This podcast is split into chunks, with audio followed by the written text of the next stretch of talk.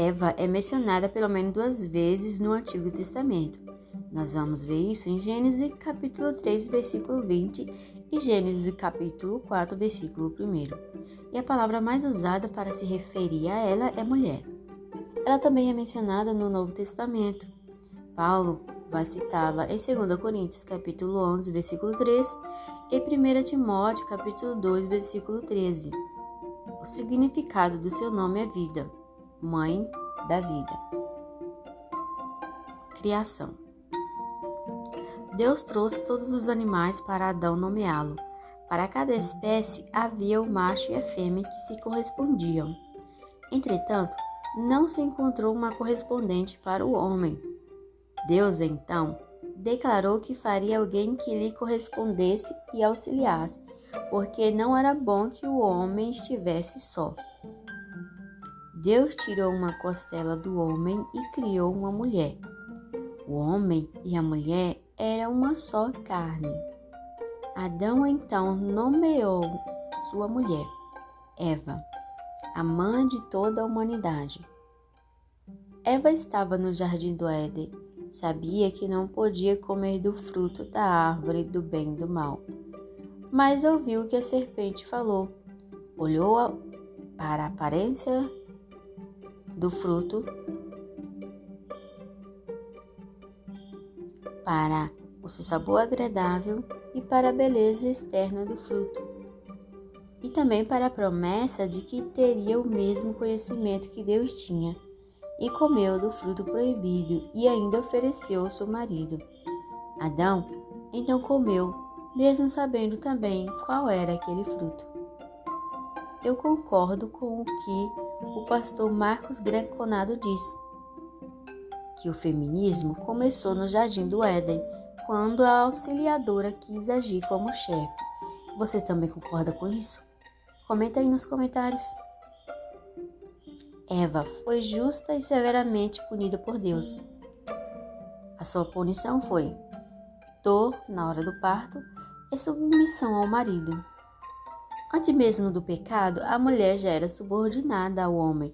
Porém, a liderança do homem era boa e moralmente pura.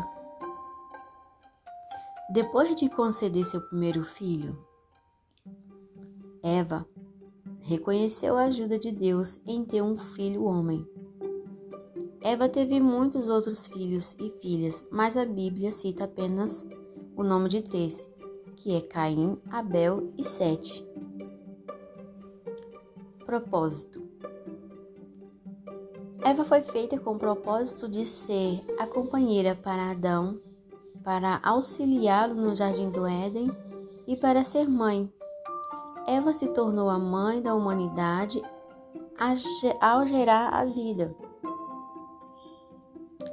Ao ser enganada pela serpente, ela recebeu a punição por desobedecer a Deus, mas também recebeu a promessa de que o descendente iria ferir a cabeça da serpente.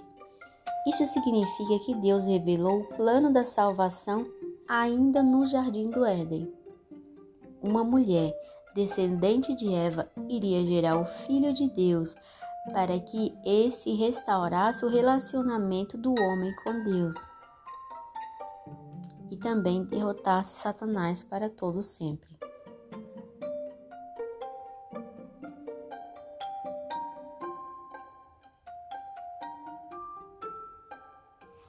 Eva se relacionava diretamente com Deus.